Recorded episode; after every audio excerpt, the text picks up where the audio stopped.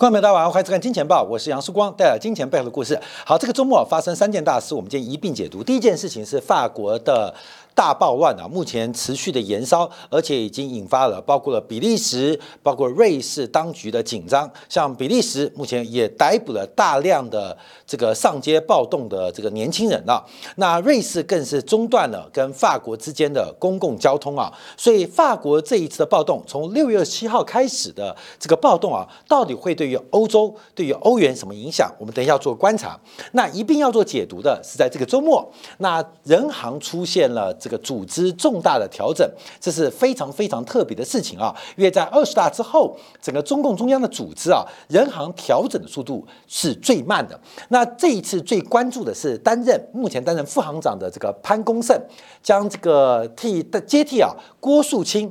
来担任人行的党委书记，而且同时免除了郭树金的党委书记的职务，还有包括易行易纲啊，这个人民银行党委副书记的职务，所以把这个潘功胜的上面的这个顶头上司啊，呃，在政治安排当中全数的请出，所以未来潘功胜的角色可能变得非常重要。那潘功胜他代表什么样的一个货币？政策的决策方向，等一下我们要做观察。那第三个大家也很关注，没有股市礼拜五的走高，特别是苹果的股价市值终于站上了三兆美金的大关，所以这个苹果的股价的大幅的飙涨，跟潘功胜跟法国目前的全境大爆荡，我们今天一并做解读。在金铁杆付费订阅版当中，我们要解读下礼拜五包括了 PCE 的数据，还有包括上半年。大类资产最新报酬率的排行榜，来观察下半年从投资周期的角度，我们要怎么做掌握？好，我们先看一下这个大暴动啊，是从六月七号开始啊，六月七号开始啊，特别要记住这个日子啊，六月七号也将会是欧元的一个很重要的关键转折哦。十七岁阿尔及利亚裔啊，这个摩西墨西哥摩摩洛哥裔的这个非裔少年啊，因为拒绝警方的拦截，然后。呃，就开车就硬闯啊，被警方射杀死亡，引爆了这个全国的大暴动。那到今天为止是第六天。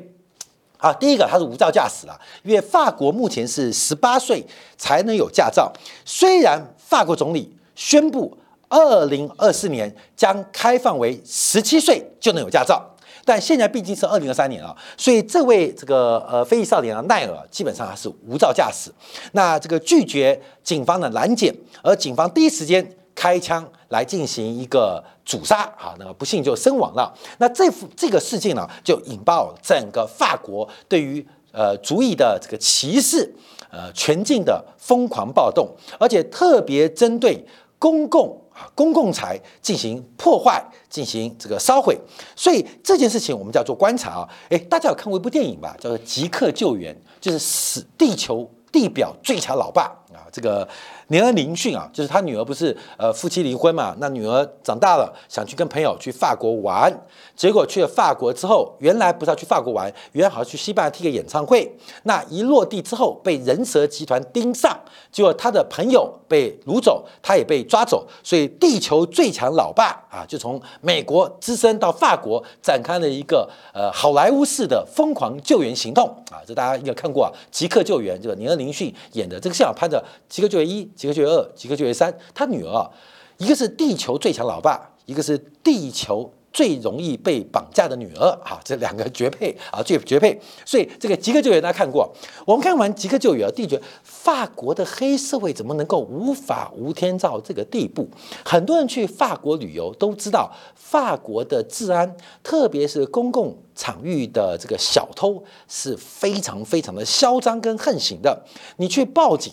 法国的报警，第一个时间非常非常的长，而且随后也不会有什么处理的方式，所以我们一般对于法国的治安是抱有问号问号问号一堆问号的啊。所以去法国玩，大家都知道要注意自己的钱包啊，要小心法国的治安。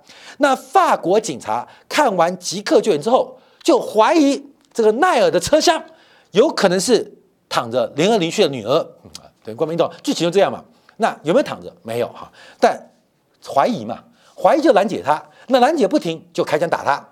不开枪就要等地球地表最强老爸来救。开了枪之后，就全境大暴动。所以法国的警察还真是难做，尤其法国的结构，是我们今天要特别提到的一个问题，它反映的不单单是经济结构，更反映的是法国的社会结构。我们看一下，根据这个经合组织 OECD 的调查啊，以二零一九年为例啊，这个社会福利在一个国家 GDP 的比重，GDP 啊是一个国家所创造财富的增量。啊，创造财富的增量，那这个财富增量是怎么分配？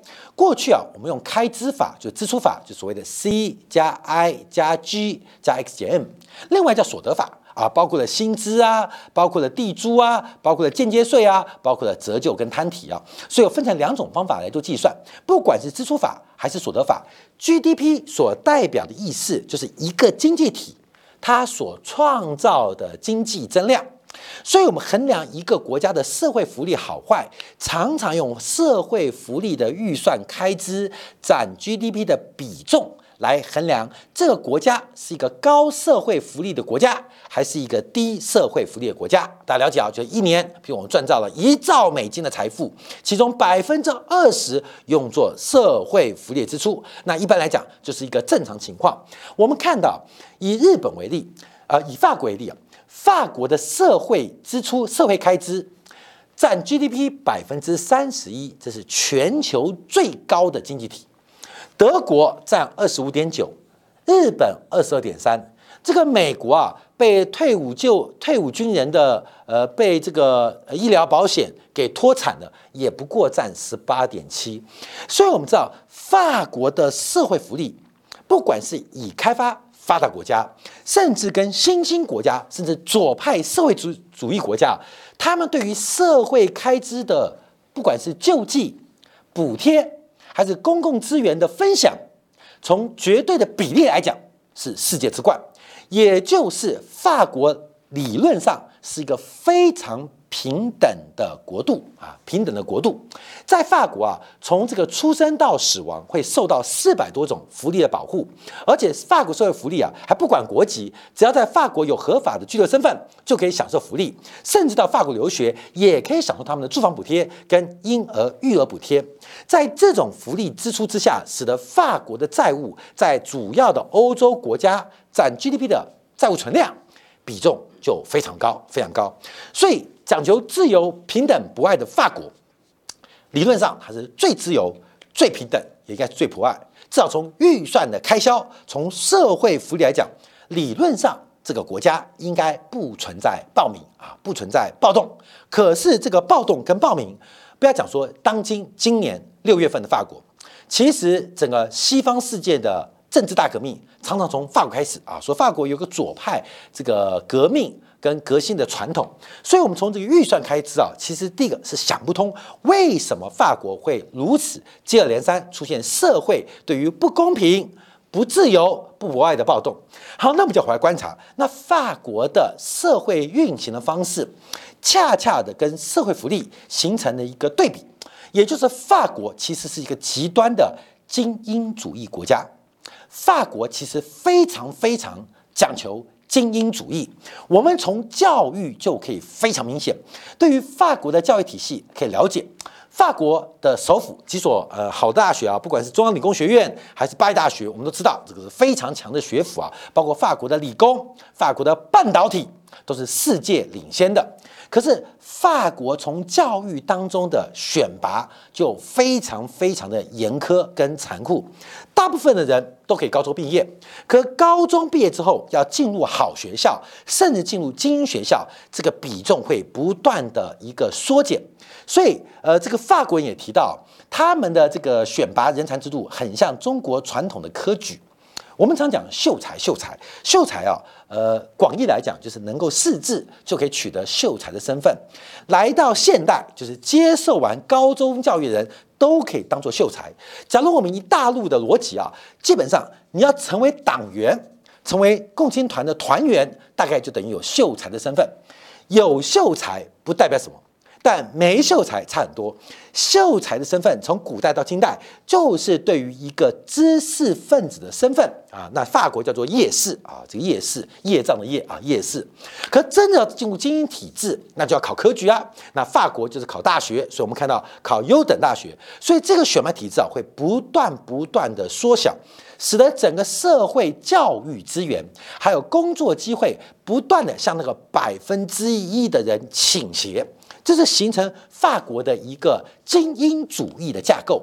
也因此，也因此，所以法国的科技、文化、艺术是如此之强，甚至法国的金融创新也是保持全球的开端。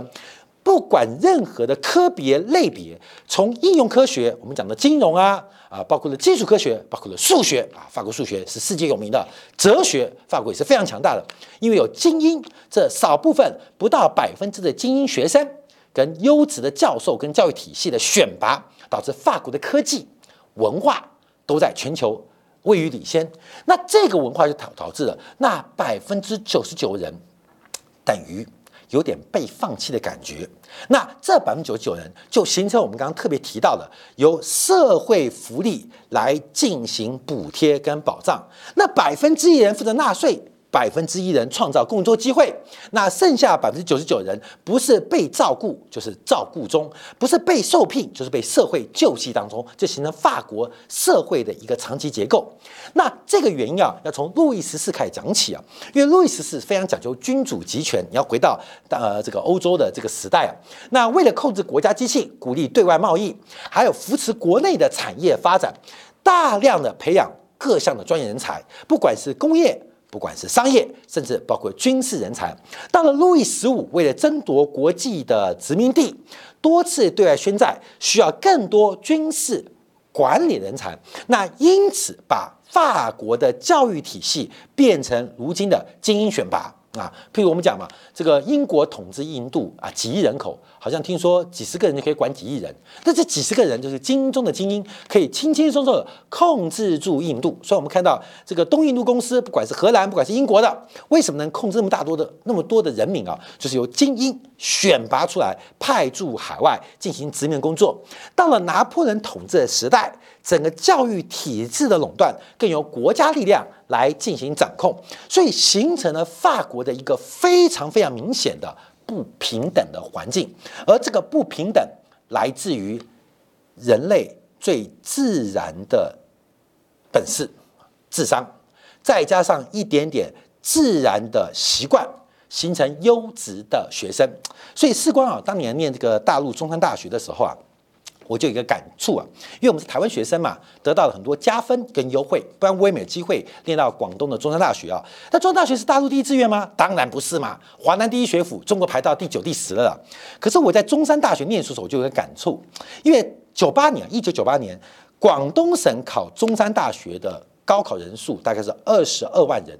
台湾地区考大学人数一年大概十五万人，可是广州中大学的本科生录取针对本身只招一千五百人，台湾大学一年招收三千人。注意哦，二十二万人考一千五百名的广东省的二十二万人考一千五百名的中山大学，台湾是十五万人考三千名的台湾大学。你光从录取率你就知道不容易考。在我念书的过程当中，跟同学学习生活过程当中，我发现第一个要够聪明，第二个要够努力。第三个还要有足够的考运，你三项缺一项，你就上不了中大。我更不敢想象北大的学生有多优秀了。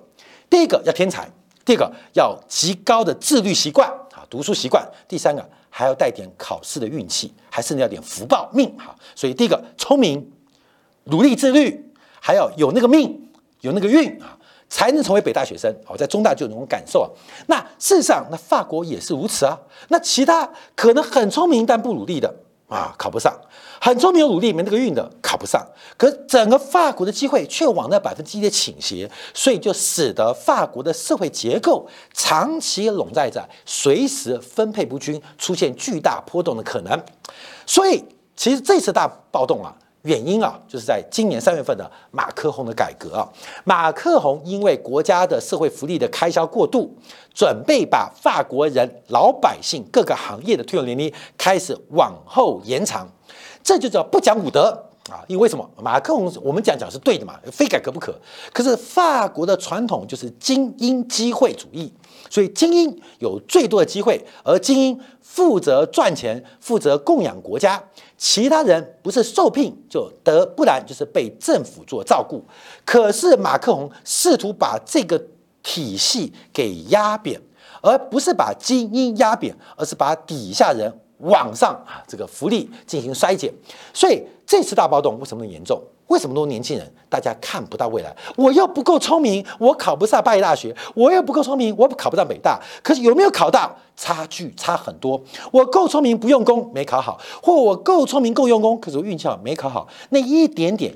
这个差之就千里啊！所以马克龙的改革直接引爆了法国这次社会动荡越演越烈，而且往外地扩散哦。所以包括了比利时、包括了瑞士，甚至卢森堡，何尝不是精英主义的国度？那这些精英主义的国家、精英主义的一个社会环境，会不会因此做颠覆？好，等一下我们要解读一下，这将会是欧元的重要的讯号。我认为这是欧元的转折时刻。六月二七号，等一下做解读。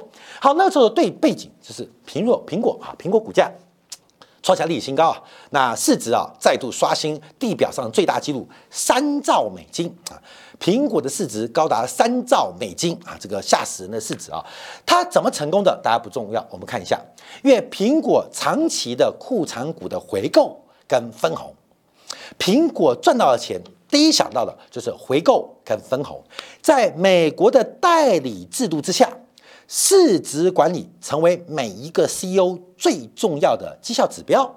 苹果经营好经营坏，你知道吗？不知道。台积电经营好经营坏，你知道吗？不知道。那直接从股价的表现，我们常常可以用市值的角度来判断这家公司代理制度管理者选的好还是不好。那。在这个制度当中，苹果选择大量的回购跟分红，刺激股价。可是做什么？它并没有做更多的投资。我们从苹果的资本支出观察，它的折旧摊提的数字远远大过再投资的数据，形成资本支出为负的奇葩景象。苹果大量的委外，从制造委外，甚至连研发委外，不然就是靠诟病的方式，逐步的缩减它公司内部资本支出规模。那。那么赚钱的公司，全球市值最大公司，却不是创造就业机会最多的公司。这在美国也会迟早引发社会阶级的矛盾。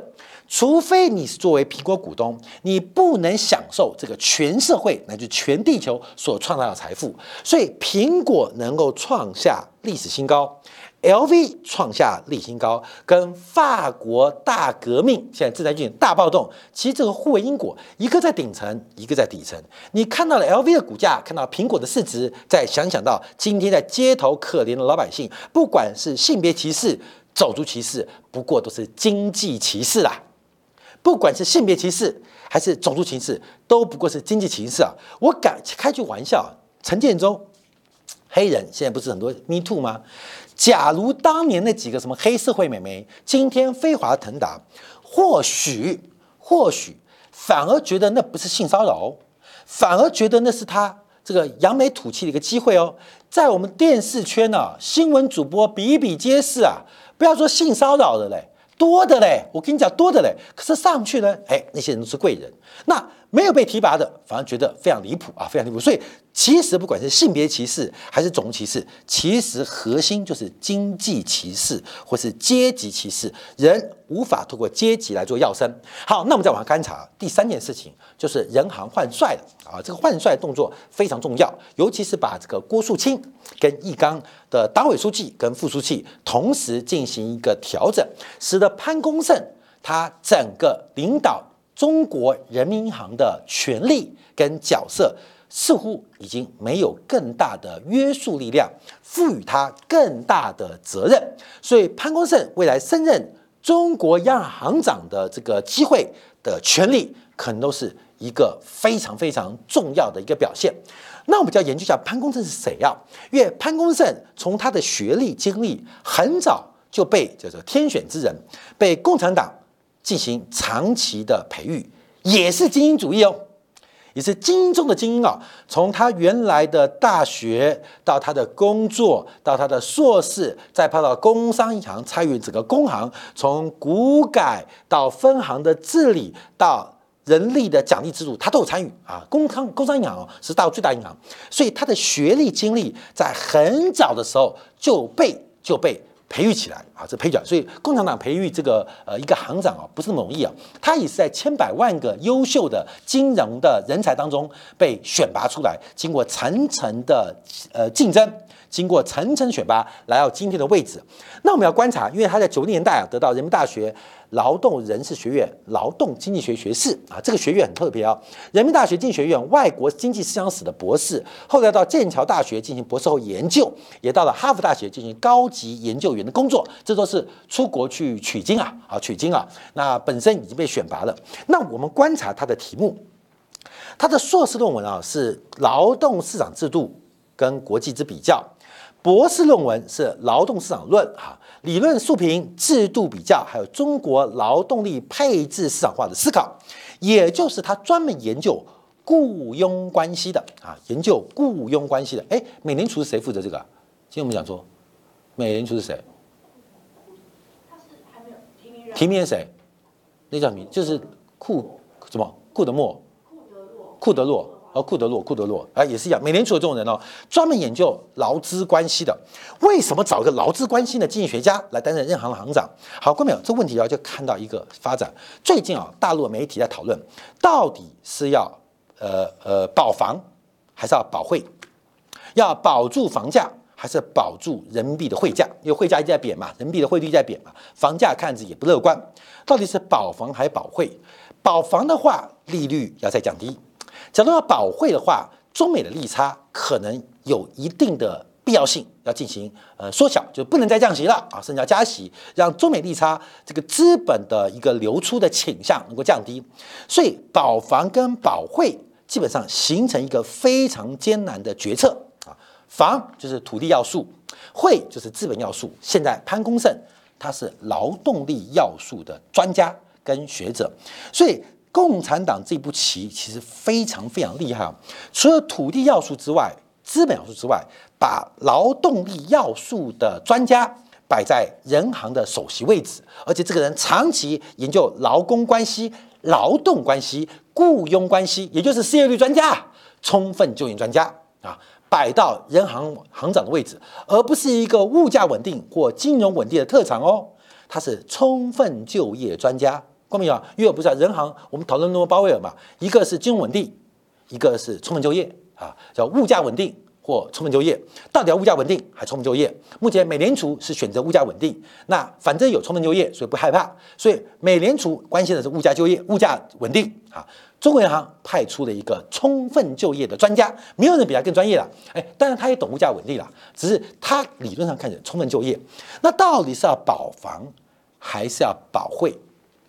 要阻止房价下跌，还是阻止汇率进一步走低啊？这毛泽东讲过啊，这个存地失人，人地皆失；存人失地，人地皆存。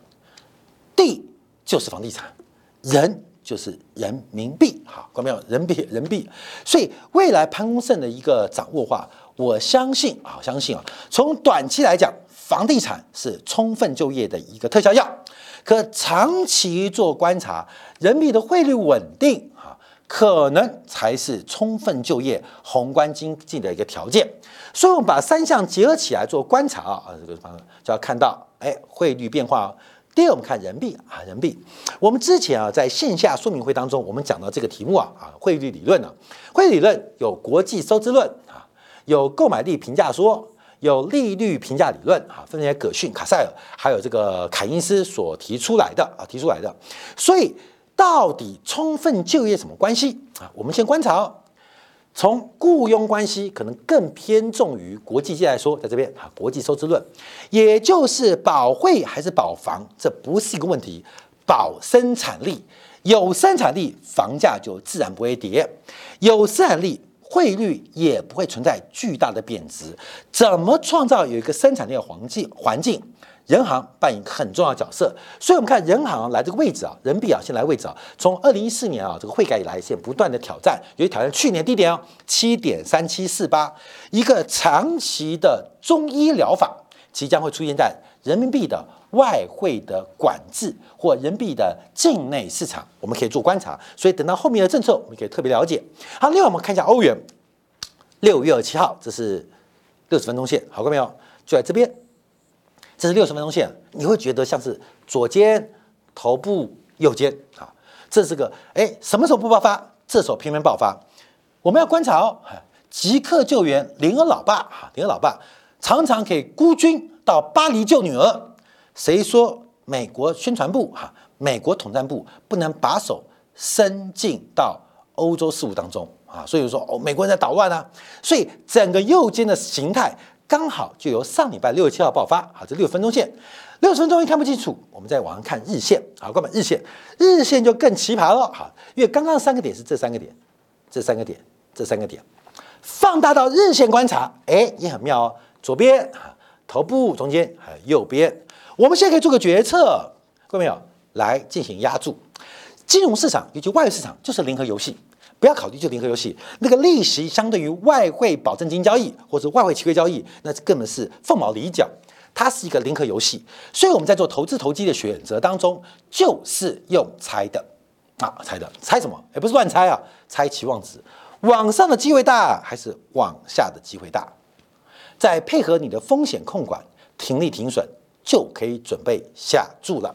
从六十分钟线到日线，我们观察。都有右肩转折的味道，而法国大革命进行中，会不会对于欧元的体质产生影响？现在从法国，我刚才提到以外移到瑞士，外移到了比利时，所以这个事情恐怕还不会那么快结束跟善了，会产生什么样欧洲劳工牢固关系的改变，社会关系改变，现在不确定哦。假如劳方大胜，那欧元的经济力只有这个方向。只有这个方向，没有第二个方向。